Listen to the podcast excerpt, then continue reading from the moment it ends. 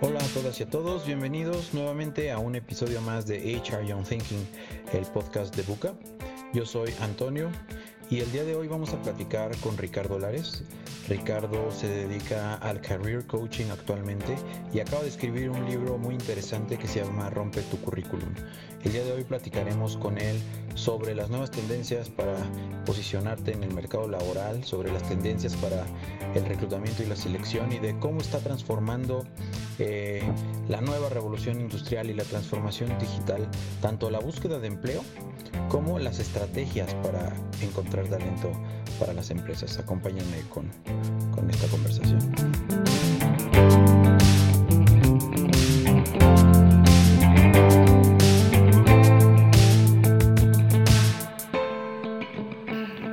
Pues bienvenido Ricardo a HR Young Thinking. Gracias. Qué gusto tenerte con nosotros. Y lo primero que te quiero preguntar es, ¿quién es Ricardo Lares? Bueno, me gusta definirme a mí como eh, un gerente de innovación y de mejora continua. Realmente porque soy un Sí. científico de corazón. Partí de allí, de ser un científico, y después incursioné en el mundo de la industria del consumo masivo, eh, donde me especialicé justamente en temas de mejora continua y de innovación. Sí, eso es, eso es muy interesante justamente porque aquí en mis manos tengo un libro que se llama Rompe tu currículum. Es así. Secretos y estrategias infalibles para colocarse con éxito en el mercado laboral. Y en realidad lo que me hizo, eh, lo que me dio mucho interés para conectarme contigo fue justamente esa, eh, eso que tú tienes de buscar innovar la forma en la que la gente se coloca en las empresas, ¿no? Entonces sí, de una vez platícanos cómo, cómo llegas al tema de career coaching y si nos puedes dar un pequeño adelanto del libro, de qué se trata y, a quiénes se lo recomiendas, eso estaría genial. Por supuesto que sí. Mira, eh, ¿cómo llego allí? Eh, te digo, podría ser llamado casualidad, pero no creo en eso, no creo en la casualidad. La verdad es que con todo este cúmulo de experiencias eh, profesionales que yo, que yo he acumulado, un día tuve ese momento de qué voy a hacer cuando me retire. ¿no? Y dije, pues voy a ser consultor empresarial en productividad y mejora continua y ayudar a las empresas a que crezcan sus utilidades netas, etcétera. Tengo cómo hacerlo. Entonces empecé a hacerlo y me di cuenta que me faltaba una herramienta importante, que era cómo conectar mejor con esos empresarios y realmente romper esas barreras que les impedían a ellos ver lo que no estaban viendo. Entonces descubrí que eh, algo que me podría ayudar muchísimo era el coaching. Entonces hice un diplomado de coaching, terminé el diplomado de coaching, me obsesioné por obtener una certificación avanzada de coaching y sabía que para eso tenía que acumular muchas horas vuelo, ¿no? ver muchos clientes.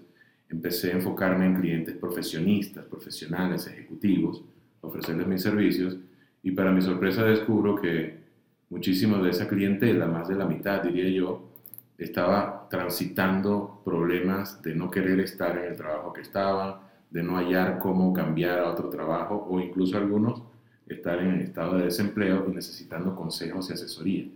Entonces, yo después de 15 años trabajando en Procter Gamble, por primera vez en mi vida, eh, unos años atrás, me había visto eh, buscando trabajo, por primera vez, ever, ¿no? Y así como que no sabía cómo hacer un currículum, no sabía qué tenía que tener mi currículum, no sabía cómo conectar con los trabajos que necesitaba, desconocía cómo funcionaba el mundo de headhunting y todo eso de una forma muy autodidacta, eh, yo me empeñé en aprenderlo, ¿no?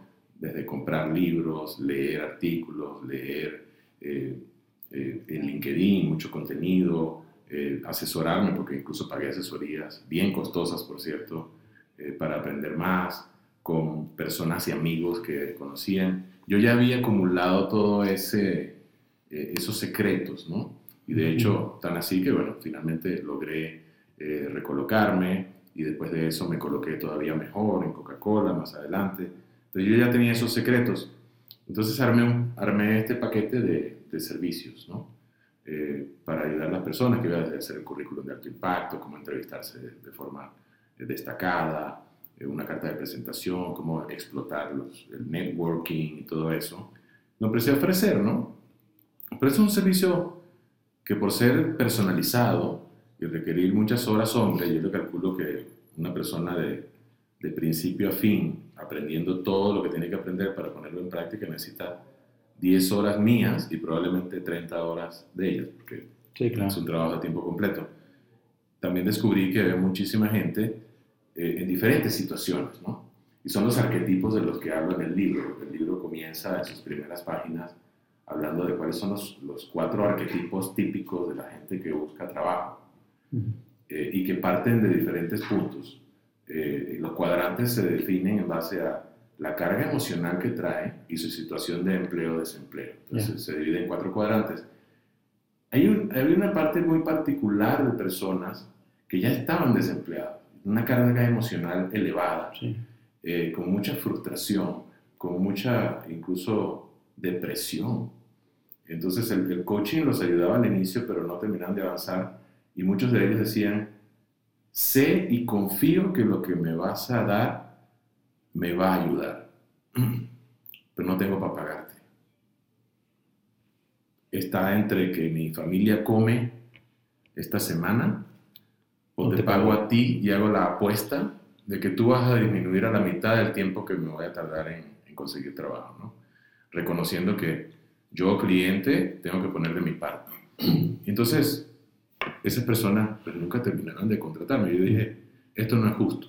No es justo que pocas personas conozcamos estos secretos y estas estrategias. No es justo que las personas que más lo necesitan no puedan acceder a ellas. Sí. Eh, y entonces dije, ¿qué tal si escribo un libro? Y democratizo este conocimiento a un precio muy asequible para las personas. Eh, y justo lo escribía yo en un, en un post en LinkedIn más temprano. Decía, bueno, la diferencia entre que Ricardo tal vez gane 3 dólares por cada libro que venda, pero ese libro llegue a un millón de personas, que es un sueño eh, grandioso que tengo, a de repente en el curso de los próximos años eh, tengo mil clientes de asesoría personalizada y cada uno de ellos me deja 250 dólares. ¿Qué, qué, qué prefiero, no? Sí. Eh, hacer asesorías personalizadas, guardando el secreto solo para aquellos que tienen para pagarme, o democratizo esto y, y lo mercadeo y convenzo de que realmente ese libro tiene la sustancia y el valor que necesita cualquier persona. Eh, y, eso fue lo que decidí hacer, ¿no? Entonces, ahí está el libro. Hay pocos libros como estos, como este en español. Los pocos que hay, eh, porque yo los he buscado, los he leído, se quedan cortos. Mi libro describe de principio a fin el proceso de búsqueda laboral exitoso. Y de hecho parte por, por este punto fundamental que yo hago, de hecho obligatorio a mis clientes, que es tener coaching. Descubrir en sí mismos lo que los está frenando, sus creencias limitantes, sus juicios limitantes, eh, las cosas que no están haciendo y quién no están haciendo al afrontar este tema de la búsqueda laboral, que es lo que el coaching finalmente destraba todo eso y pone a la gente en un estado de movilización. Entonces comienza con ese primer paso y ya después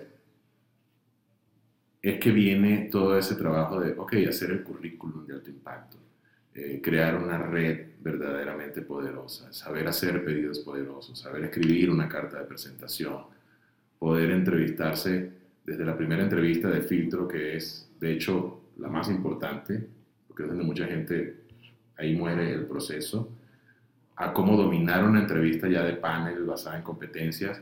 Inclusive lo llevo más allá y, y hablo sobre, ok, ya tienes una oferta, ¿cómo transicionas si es que estás empleado del trabajo que tienes al otro trabajo? ¿Qué cosas debes cuidar?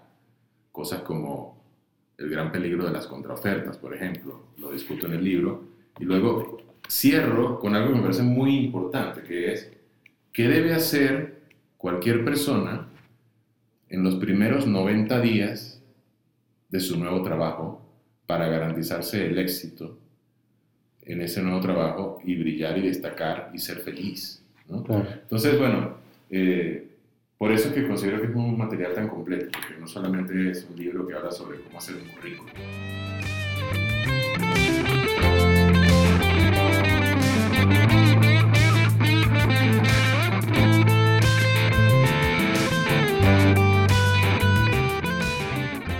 Quisiera yo preguntarte es, en los últimos años tú has visto un cambio en, en el impacto que tiene cada una de estas etapas, es decir, hacia dónde identificas tú que estén caminando los procesos de, de reclutamiento, sobre todo de selección dentro de las empresas, no tanto como candidatos, o sea, desde el, desde el punto de vista del candidato, sino desde el punto de vista de las empresas, hacia dónde están transitando y sobre todo en tu experiencia, ¿qué te has encontrado que sea lo más importante que domine un candidato para resaltar en este nuevo, digamos, mercado laboral o en un mercado de transformación digital, así decirlo? Ok.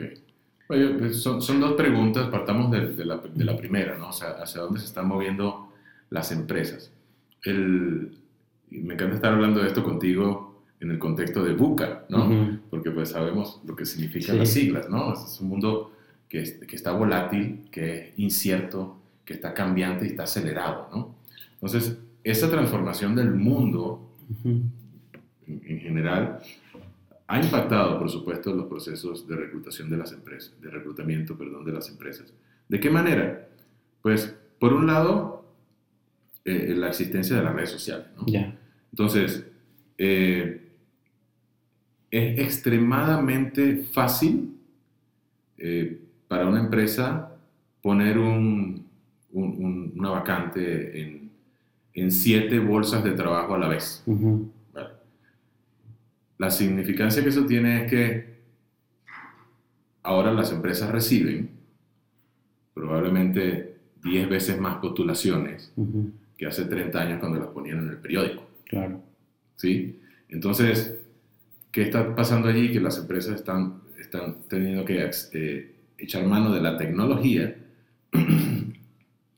para tratar de filtrar y poder realmente eh, encontrar esa aguja en el pajar que es ese candidato ideal. Entre montones de gente que están aplicando sin saber, que están postulándose sin ser ni siquiera aptos, sin reunir las calificaciones, pero que bueno, quieren un trabajo y, y, y esa falta de, de, conocimiento de sí mismos y de cómo funciona el mercado, entonces satura de una cantidad de información impresionante. ¿Qué tiene que pasar? Las empresas terminan recurriendo a robots. Y los robots, dentro del avance que tiene la inteligencia artificial de hoy, a duras penas logran filtrar con base en palabras claves y otras cosas, por, por, ese, por ese, hacen el trabajo por el de RH, le dicen, bueno, de los 300 que llegaron, yo te digo que pues, revises estos, los demás no. Ahí, ahí pasan dos cosas, ¿no? se pueden estar quedando fuera montones de personas que sí estaban calificadas, pero no supieron vencer el robot, por ejemplo. ¿no? Eh, yo hablo de eso en un artículo que recientemente publiqué en LinkedIn también. Entonces, eso es lo que está pasando ahorita. La tecnología, LinkedIn está saturado, Indeed.com está saturado de vacantes, etcétera. Parece haber montones de vacantes, pero entonces eso está creando un efecto reverso también. Eh, muchas empresas eh, se están dando cuenta de que esto es demasiado engorroso y, y abrumador. Entonces, hay como una regresión al viejo, en mi, en mi opinión, al viejo estilo de reclutar, que es más bien,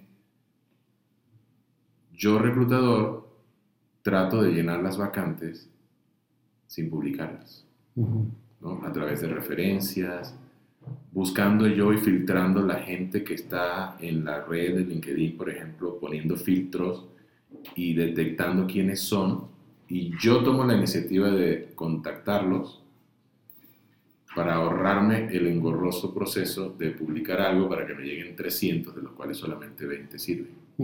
Entonces, ahí se crea, eh, el mercado oculto existe y va a seguir existiendo, y en la medida que las redes sociales eh, y los robots no sean capaces de manejar todo esto, entonces hay, hay, hay empresas donde ha habido como un repliegue. Otra cosa que está pasando es que justamente por lo abrumador de todo esto, los departamentos de recursos humanos, que con el tiempo se han ido haciendo cada vez más chiquitos, eh, han empezado a depender más y más de los hiring managers para que hagan una buena parte del trabajo. Es decir, se han reducido la cantidad de personas que hay en un departamento de recursos humanos con el pretexto de que ahora la tecnología hace todo más fácil y ustedes que son menos pueden con, con más, pero al mismo tiempo a mí me tocó, por ejemplo, RH me mandó, yo puse una posición, le pedí a RH que la abriera el mercado y RH me regresó nada más y nada menos que 100 currículums. Ya. Para que yo como hiring manager Te responsabilizaras de todo. me hiciera responsable de filtrarlos y reducirlos a 10. ¿no? Otra responsabilidad que se pone ahora en manos del hiring manager es eh, también llevar a cabo las entrevistas de filtro Ya. o, o las entrevistas en sí mismas. La primera entrevista que el candidato tiene formal no la hace RH como la hacía antes. RH apenas hace una entrevistita de filtro por teléfono y la, primer, la primera interacción del, del candidato con la empresa es con, directo con un hiring manager o con alguien de su confianza. Entonces, ¿qué pasa allí también? que nos damos cuenta que antes los hiring managers no se preocupaban por aprender más sobre lo que es un proceso de reclutamiento exitoso, Sí. no discriminatorio, humano, reconocer sus propios filtros interpretativos, todo eso, eso se aprende entrenándolos. Claro. Y, y está faltando más entrenamiento. O sea, si le vamos a dar a los hiring managers toda esa responsabilidad, entonces al mismo tiempo también hay que entrenarlos muy bien. Algunas empresas de clase mundial ya han empezado a reconocer eso eh, y lo están haciendo, pero otras se están quedando muy atrás. Entonces, por eso hay candidatos frustrados que dicen, no puedo creer que en esa entrevista me hayan preguntado esas estupideces.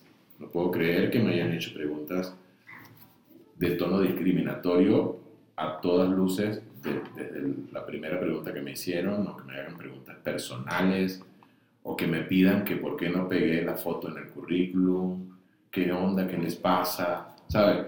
Porque esas personas que están teniendo la responsabilidad de, de- de entrevistar no fueron entrenadas. Ujú. Entonces, eso, eso es lo que está Para, necesitando. para ti el, el modelo debiera, o sea, debería seguir siendo a través de las áreas de recursos humanos, supongo. No, yo creo que está bien que, que el modelo incorpore y, y- y haga partícipe Sí. a los hiring managers y a los departamentos y a los peers, inclusive los peers. Hay empresas que ponen a quien va a ser tu compañero es uno miembro del panel, ¿no? Y está bien, pero no sin entrenarlos, Claro. porque entonces se crean serios problemas. Uno, por ejemplo, por mencionar tantos, es el famoso síndrome del mini-me. Ujú. Sí. qué ¿Has visto la, la, la película de Austin? O sea, eh, todos como hiring managers tenemos una tendencia inconsciente a querer contratar a alguien que se parezca a nosotros. Ujú. ¿no? Y ese es un filtro interpretativo que, que si no estás consciente de él y no te entrenas para evitarlo, puedes estar dejando ir, mucho talento bueno solo porque no se parece a ti. Claro. Y eso no quiere decir que no pudiera hacer el trabajo muy bien. Por supuesto. Creo que en, en- en el último año, en los últimos dos años, una de las principales tendencias es el tema de administrar las áreas de talento, las áreas de recursos humanos a partir de la experiencia del empleado. Y esa experiencia del empleado pasa inicialmente por, la, por cómo reclutas talento. ¿no? Y en, y en ese sentido me parece muy interesante lo que comentas, porque justo la experiencia del empleado trasciende la frontera de las funciones naturales de las áreas de recursos humanos y tiene mucho que ver en cómo son tus jefes, en cómo son tus, tus- tus- los que van a ser tus compañeros, como, como ahora lo, lo señalas. Y me parece muy interesante, pero además como un gran reto, poder capacitar a, a todos los managers, a toda la gente que va a interactuar con los posibles candidatos para brindarle una buena experiencia a ese candidato. ¿no? Pero me parece también muy pertinente, como dices, incorporarlos en este proceso y en otros procesos que normalmente o históricamente siempre han sido responsabilidad de las áreas de recursos humanos, ¿no? Sí. por un lado. Pero sí es un, un reto. Yo creo que los extremos son malos. En el, en el antes, este, perdón que te haya interrumpido, o sea, No, en, no. en- en la, en la versión anterior, donde recursos humanos cargaba casi todo el peso, entonces era muy fácil para los hiring managers y los departamentos decir, esta persona eh, no tiene el desempeño que yo esperaba, mal trabajo de RH, no sé qué les estaba pasando por la cabeza cuando me lo mandaron. Así como que... Es responsabilidad completa sí, yo estoy acá esperando que me manden algo bueno y no me lo mandaron, ¿no?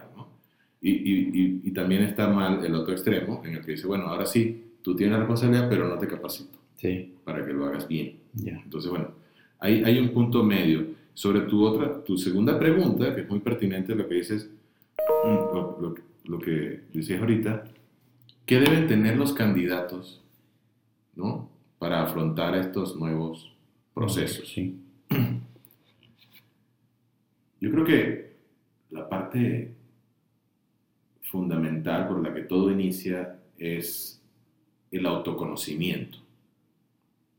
O sea, ningún candidato debería lanzarse al ruedo laboral sin hacer un ejercicio verdaderamente profundo de autoconocimiento. Ese autoconocimiento pasa no solamente por las cuestiones de, de su propia historia laboral y sus logros, que seguramente le van a permitir entrar con más confianza en sí mismo. Tengo gente extraordinaria como clientes que hasta el momento que hablaron conmigo no se habían dado cuenta de lo extraordinarios que eran y por ende no lo sabían vender. ¿no? Pero también está la parte del conocimiento del ser. en otras palabras, conocer sus fortalezas natas saber qué es lo que se les da bien, en qué fluyen bonito, ¿no? Y, poder usar eso a su favor, no solamente en el proceso de selección, sino un poco antes, en el a dónde me postulo, donde estas fortalezas se van a ver maximizadas. Y después ser capaz de hablarle a un hiring manager o a un entrevistador sobre cómo sus habilidades y sus experiencias son transferibles yo creo que hay muchísima gente con muchísimo talento y muchísimos logros muy buenos que terminan siendo descartados por prejuicios como tú no vienes de esta industria o tú no sabes de este giro empresarial o nunca has estado en un departamento como este. Si el candidato no es capaz de voltear la tortilla allí y decir, espera un momento, yo tengo un montón de habilidades transferibles ¿sí? que, que me permitirían perfectamente encajar en esto que tú tienes con una curva de aprendizaje súper veloz. Porque he hecho cosas iguales o parecidas y aquí está la evidencia, que la preceden sus propios resultados y el cómo yo los hice. Sí.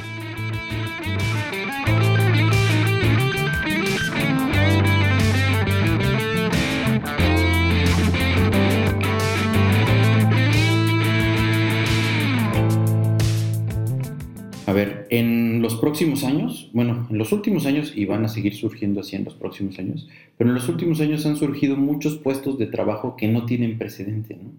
Por ejemplo, eh, temas como de data mining o community managers o, este, ¿sabes? Todo lo que tiene que ver con, con el tema digital son puestos que antes no existían y que hay mucha gente que, o, o más bien, hay muchas empresas que están eh, brindando esas posiciones a, personas como muy junior, es decir, que vienen en puestos de entrada por el, porque son nativos de la tecnología. Y por el contrario, están descartando gente de, más de 30 y tantos, 40 años, porque ya no son nativos en la tecnología y porque pensamos, tanto los candidatos como las empresas, que les va a costar muchísimo trabajo adaptarse a, a, ese, a este nuevo entorno, ¿no? Pero lo que tú dices es, eh, pues sí, tal vez yo no sepa de data mining o de, eh, o de redes sociales, pero sí sé cómo eh, hacer otras cosas que se pueden transferir hacia esas mismas habilidades. Y ahí yo creo que es muy importante que tanto los candidatos tengan ese autoconocimiento, pero también esa sensibilización de cómo poder vender esas habilidades, pero también que las empresas sean un poco más abiertas y que no eh, contraten o busquen gente con, con eh, estigmas discriminatorios de acuerdo a la edad, ¿no? Pero tú qué piensas en particular sobre este punto de cómo la gente de más de 40, 45 años podría eh, transformar ese skill set que ya tienen para adaptarse a la nueva realidad del, del, mundo laboral, ¿no? Ok. Bueno, lo, lo que dices es una realidad ineludible. Yo no vengo a decir que no exista la discriminación por edad porque sería mentira. Sí existe. Eh, esperemos que eso cambie y evolucione. Pero por poner el ejemplo de Haití que tú dices, ¿no? Imagínate una persona muy junior que es bastante nativo de la tecnología, eh, que es preferida por serlo, ¿no? comparado con una persona que tiene más de 40 años, pero que tiene una ventaja sobre esa otra persona, que es que conoce los principios básicos fundamentales detrás de esa tecnología. Es decir, conoce los códigos fuente, cosas que eh, tuvo que trabajar cuando todo era mucho menos fácil. Programar desde cero, hacer cosas como eh, de data mining, pero con las uñas, ¿no? Entonces, por supuesto que esa persona, con una curva de aprendizaje muy corta, puede, puede llegar a ser un super plus community manager o data mining professional. Tal vez sí, lo que falta reconocer a algunos eh, profesionales de, cierta trayectoria es que necesitan actualizarse un poco. Ya. Pero sabes qué, afortunadamente, eh, por el mismo mundo buca en el que estamos, todo ha trascendido y evolucionado tan rápido que el, el, actualizarse ya no requiere inscribirse en un posgrado de dos años o no requiere hacer un diplomado de un año, eh, sino saber capitalizar sobre la cantidad vasta de conocimiento que existe en línea en, en sitios como, no sé, por ejemplo, Coursera, Udemy, qué sé yo, cuántas plataformas de e-learning en las que puedes tomar cursos, algunos incluso hasta gratuitos o de muy bajo costo, para actualizarte rápidamente sobre, sobre lo que está pasando con la tecnología. Ya. Y es que también platicábamos hace algunos episodios de estos eh, mitos y estigmas generacionales, pero hay uno en particular que me llama la atención y es la habilidad que están teniendo las nuevas generaciones para pivotear rápidamente y cambiar de carrera, cambiar de habilidades, aprender rápidamente, aprender a desaprender. ¿no? Y por otro lado, las generaciones anteriores, eh, gente que, que, que, estuvo mucho tiempo en una misma trayectoria, que se volvió especialista en un tema y que después cuando terminan un ciclo en una empresa buscaban posicionarse rápidamente como, como lo que son o como lo que eran. Pero la realidad de hoy es que tienes que reinventarte cada vez que, buscas chamba o cada vez que quieres cambiar de carrera, tienes que reinventarte. Y, me parece muy interesante lo que comentas del autoconocimiento, porque si realmente te conoces, puedes reinventarte rápidamente, porque sabes que lo que eres no está ligado eh, exactamente con lo que hacías. Entonces puedes aprender a diferenciar eso, pero no, no así como lo estamos hablando tú y yo de, fácil, no parece serlo en, la vida de muchas personas. ¿no? Fíjate que es curioso, yo, a lo mejor yo lo veo muy fácil porque yo lo logré descifrar eh, y te decía sobre mi carrera, ¿no? Muy versátil. Eh, yo, me, yo, me, yo me permití hacer muchos cambios de carrera entre diferentes áreas funcionales y departamentos que, que, muchas veces me han merecido que me han dicho, ¿cómo le hiciste? O, qué interesante que hayas pasado por tantas áreas, cuando la mayoría de la gente es, entró como financiero junior y siguió y salió como director de finance y nunca pisó ninguna otra cosa. ¿no? Lo, que, lo que yo reconozco allí es, desde mi autoconocimiento, yo fui capaz de entender cuáles eran mis fortalezas natas y mis logros venderlos siempre como transferibles de un lugar a otro. ¿no? Cuando, por decir algo, cuando cambié de gestión de calidad a gestión de la seguridad industrial, dije, son sistemas de gestión al fin. ya, lo, ya, ya manejé sistemas de gestión de calidad. Estos son sistemas de gestión. Funciona, la manera de hacerlo es la misma. Y mira lo que hice acá y yo lo puedo hacer acá necesito tres meses para empaparme de los detalles técnicos de la parte de seguridad, pero no va a ser un problema. Y me dieron la confianza de hacerlo. Del mismo modo, fui gerente de investigación y desarrollo, desarrollé procesos, productos por mucho tiempo e interactué tangencialmente con temas de empaque. Y años después dije, todo esto es transferible, yo puedo ser un gerente de desarrollo también, pero ahora ya no de productos, sino de empaque, porque aparte tengo estas otras habilidades de project management y de scientific understanding y todo eso. Trust me y, y, confiaron en mí. O sea, es como, yo lo supe vender como transferible. Lo que muchos no saben hacer es venderlo como transferible. Y hay, parece que hay como miedo a reinventarse. Es decir, la gente, eh, poníamos el ejemplo del, del, que entró como junior en finance, eh, ese temor de, de, ir como cosechando los frutos del status quo, ¿no? Y decir, bueno, ahora ya soy gerente de finance y ahora ya soy un experto en mergers and acquisitions y ahora ya soy un experto en IPOs y ahora ya, o sea, se van eh, hinchando, digamos, en, en, esa roncha de la especialización, que de repente, y, y, lo que ello conlleva, ¿no? O sea, porque sinceramente volverte experto en una materia te va dando también credenciales para, para explotar otras cosas dentro de la misma especialidad. Y de repente requiere como mucha humildad, mucho autoconocimiento, pero también perder el miedo y decir, bueno, pues ahora puedo irme a marketing o a recursos humanos, pero consideras que hay ese temor de, de reinventarse.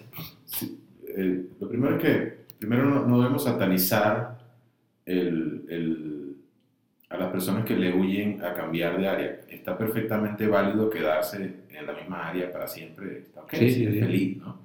No tienes que cambiarte a juro. Pero si tienes ganas de hacerlo y no te das permiso, eh, probablemente sí es por miedo. Pero ese miedo es un miedo anticipado a un rechazo cuando todavía ni siquiera has hecho un pedido. ¿Sabes? Es decir, quiero irme allá. Y antes de siquiera hacer el pedido de, oye, ¿qué posibilidades hay de irme allá? Estas mismas personas, conversando consigo mismas en su propia cabeza, dicen, no me van a dar chance, no hay manera, este, está difícil, eh, yo soy, yo no sé tanto como él, o no sé tanto como ella, está cañón que me... ¿Por qué te autolimitas, no? Y eso, eso se conoce como el síndrome del impostor, ¿no? O sea, gente que es muy buena, tiene muchas habilidades transferibles, pero ni siquiera se dan crédito a sí mismos y, y dicen, yo no soy tan bueno como, como necesito ser y ni siquiera voy a hacer el pedido por miedo al rechazo. ¿sí? No es miedo a dar, no es miedo a enfrentar los nuevos retos, es el miedo al rechazo que, que ellos creen que van a recibir cuando pidan cambiar. ¿sí? E, es, eso lo que yo creo que, Excelente. que domina. Excelente. Oye, Ricardo, para ir terminando, me gustaría hacerte una pregunta, tal vez dos. Ok, ok. Trataré de ser breve para que sean dos. Una que tiene que ver con esta percepción ahora, ya nos fuimos, digamos, con la gente mayor, ¿no? Y eh, platicamos un poco de ellos. Pero por otro lado existe una percepción de que la gente más joven tiene una predisposición a durar muy poco en, en sus centros de trabajo, a, a no comprometerse, es, es, lo que se ha comentado mucho. Eh, yo, o a explorar distintas cosas, ¿no?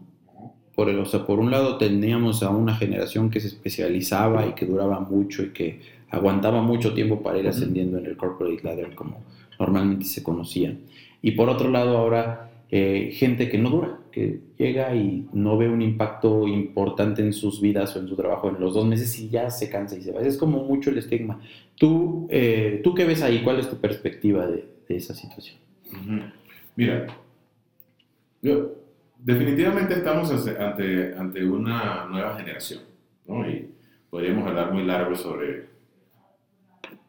por qué la generación nueva es como es y la responsabilidad que tienen, hemos tenido los padres en, en formarla como es. Al cabo, eso no importa. Lo que, lo que prevalece hoy en día para que pase lo que tú dices es la postergación de la gratificación eh, es algo que se ha perdido. Uh -huh. Entonces, ¿Qué quiere decir? Por el mismo hecho de que es un mundo buca, eh, esa aceleración de las cosas hace que también se espere que los, los rendimientos o los beneficios sean igual de acelerados. ¿sí? Eh, hay, menos tolerancia a esperar por la gratificación, eh, al sacrificio. ¿no? dicen por ahí que el, el, dolor, el dolor es inevitable, el sacrificio es, perdón, el, dolor es inevitable, el sacrificio es opcional. ¿no? Entonces, la opción que se toma hoy es, no, sacrificio no, no va a sufrir. El sufrimiento es, es, opcional y yo no quiero sufrir. Entonces, si no se da rápido lo que yo espero, eh, me busco otro lado donde sí. E, eso es lo que predomina y no creo que sea algo de las generaciones actuales nada más. Claro. Este, yo me frustro si mi internet está lento. Sí. ¿no? Y, y, y, reconozco que en el año 97 yo podía esperar tres minutos a que la página de Netscape cargara la foto que quería ver. ¿no? Ahorita no, pues, por favor, o sea, jamás voy a esperar tres minutos a que se cargue una foto. Ya, ya me acostumbré a que tiene que ser más rápido y no estoy dispuesto a esperar. ¿no? Entonces, eh, eso nos ha cambiado, ha cambiado la, la, tolerancia a eso. Yo, yo, creo que eso es lo que prevalece y, y así va a seguir. ¿Qué tienen que hacer? ¿Qué están haciendo las empresas? Por eso tanta énfasis eh, en, en, crear estos ambientes de trabajo donde el employee experience se sienta desde el día uno, donde la curva de adaptación sea súper rápida, donde los ambientes de trabajo sean, bueno, pues mejores y más cómodos que tu propia casa, ¿no? Con montones de commodities y, y amenities y comodidades eh, para tratar de retener más al talento que esté feliz por el entorno. Pero obviamos esa parte de que el entorno no lo hace todo. Claro. Y, si, y si nosotros que somos los jefes dinosaurios de generación X, eh, no adoptamos una nueva inteligencia emocional para manejar estas nuevas fuerzas de trabajo, chocaremos tanto como con ellos como chocaron y siguen chocando con sus propios padres. ¿no? O sea, nos convertimos en una, figura paterna intransigente que espera que ellos hagan sacrificios, el cual ellos no están dispuestos a hacer, y se crea un círculo vicioso eh, sin escapatoria en el que pues, la gente no está feliz en el trabajo porque los jefes no los comprenden. y, y la verdad es que gran parte de eso es responsabilidad también de los jefes, entrenarse y hacerse mucho más inteligentes emocionalmente. Perfecto. Y abrazar la diversidad con un nuevo enfoque. Perfecto. Eso, eso me gusta mucho de abrazar la diversidad. Al final, la cultura de las empresas se construye por cómo se actúa de manera eh, natural, ¿no? En un hábitat natural. Pero es muy difícil llevarlo a la práctica en las áreas de, en las áreas de recursos humanos y en las empresas. Y es algo a lo que parece, o sea, a lo que tú te dedicas, a cómo hacer que la gente, por ejemplo, ame los lunes. ¿no? Entonces, un poquito para terminar, Ricardo, sería, eh, ¿qué es lo que haces en coaching para el éxito? ¿Qué es lo que hace tu empresa? ¿Y dónde puede la gente encontrarte si quiere conectar más contigo? Bueno, acabamos de, de, de presentar esto en una, en una expo de coaching y mentoring y también estamos en terminando la construcción de nuestra página web y haciendo ya enlaces con departamentos de recursos humanos.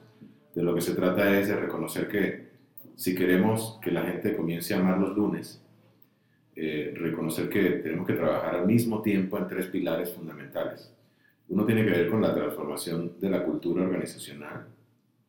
Eh, el otro con realmente fomentar la creación de equipos de alto desempeño, eh, donde la gente se integre y, y comience a trabajar de forma colaborativa, verdaderamente genuina. Eh, y, y, el otro es maximizar la productividad. De verdad que, volviendo a la pregunta anterior, una de las razones por las que realmente la gente se frustra eh, en los trabajos hoy en día es porque, habiendo tanta tecnología, no somos capaces de ser productivos. Sí. No somos capaces de gestionar la incertidumbre y la velocidad con la que se presentan los requerimientos y la priorización de, tareas, por ejemplo. Entonces, yo en este módulo, por ejemplo, de productividad, digo, te aseguro que es posible que tú te vayas todos los días a tu casa con la bandeja de correo vacía y por ende tu cabeza también vacía. ¿Cómo? Bueno, con, con, técnicas de productividad eh, que no son nuevas, ¿eh? son de décadas atrás, pero que son perfectamente aplicables hoy en día al correo electrónico. Y muchos me estarán escuchando y dirán, eso es imposible, yo tengo 200 correos sin leer en mi bandeja y me quedo hasta las 9 de la noche y no, no termino de limpiarlos. Pero yo le digo que sí es posible y si lo logramos con otras técnicas más de productividad, podemos hacer que la gente eh, ame su trabajo, porque mucho de lo que odian es el tedio de la cantidad de tareas y el bombardeo de información que no saben manejar. Entonces, aunado a una mejor cultura organizacional que abraza la diversidad, que aplica el liderazgo situacional verdadero, que aplica la, inteligencia emocional, eh, aunado a una a conformar los equipos de tal manera que parta de fortalecer primero que nada la fibra social del equipo para después fortalecer los procesos internos. Todo eso eh, creemos que si lo hacemos todo al mismo tiempo y de manera constante, eh, podemos hacer que la gente comience a amar los lunes y que se disminuya ese nivel de rotación de personal que está viendo. Perfecto. Muchas gracias. La verdad es que si pueden sigan a, Ricardo Lares en LinkedIn, comparte contenido muy interesante, siempre está muy dispuesto a compartir, a escuchar y a intercambiar opiniones, por lo menos en esa red social. Y pues agradecerte Ricardo que nos hayas acompañado eh, el día de hoy y esperamos coincidir pronto nuevamente. Gracias Antonio. Muy bien. Gracias a la gente de Bucar.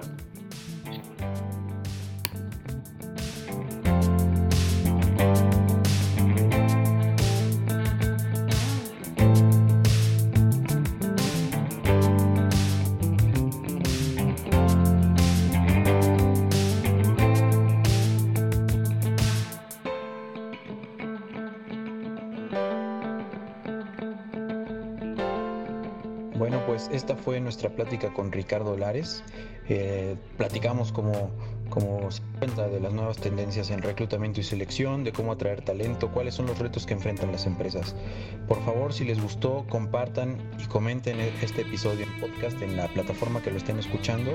Y por favor, síganos en redes sociales, nos pueden encontrar como Mundo-Buca en Instagram, en Facebook y LinkedIn como Buca. Y también síganos en nuestro canal de YouTube en, en Buca. Nos vemos hasta la próxima. Hasta luego.